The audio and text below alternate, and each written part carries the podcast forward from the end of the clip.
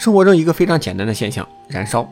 现在我们的小学生都会说，燃烧会释放二氧化碳，植物光合作用会产生氧气。但以前的人不知道，德国的一个医生贝希尔最早对这事产生了好奇，并且提出了一个关键性的学说——燃素说。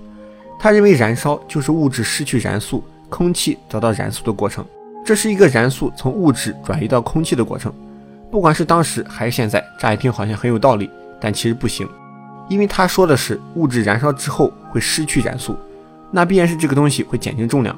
易燃的有机物还行，烧了就没了，重量肯定是减轻，但金属不行，金属燃烧之后重量反而增加了。拉瓦锡感觉这是有什么蹊跷，应该有什么不对劲的地方，然后拉瓦锡就开始自己做实验。对化学感兴趣的同学应该都见过这个中照实验。这个中照实验就是测量化学反应前后的气体体积的变化，但拉瓦锡其实也没能得出来比较令人信服的结论。不过这只是拉瓦锡的人生初体验。之后拉瓦锡从事火药行业，每天接触最多的就是燃烧。他对化学反应的理解也随着点火次数的增加越来越透彻。自己还总结了两套理论：1777年燃烧概论，1778年酸性概论。虽然有些部分的内容在如今看起来不太对，但拉瓦锡的成就要远远高于这些瑕疵。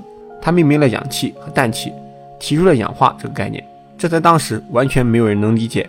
拉瓦锡后来还做了实验，证实了人的呼吸过程中有碳和氢的氧化过程。超前的理解，务实的个性，拉瓦锡的影响力与日俱增，风头正大，免不了被人算计。拉瓦锡的结局很悲惨，猝然离世，但他还不忘了给人类最后扎几次眼。现在我们知道，任何东西都可以分解它的组成元素，你手机的 CPU，硅和氧。人的 DNA 氢、碳、氧、氮、磷，而这些元素最小单元就是一个个原子。元素只不过是不同种类的原子。原子有个非常非常小的原子核，原子核被核外电子云包围。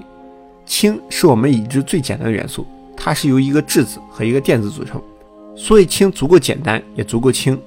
关于氢，有个比较有意思的说法，就是科学家更愿意相信宇宙中靠近氢的频段的信号更有价值。意思就是更可能是地外文明信号，因为氢足够简单，也足够多，哪哪都能找到氢的存在，更像是一个可以在宇宙中通用的金币。而且在这个频段，无线电噪音要相对少一些，能在这个频段接收到信号，天文学家会很兴奋，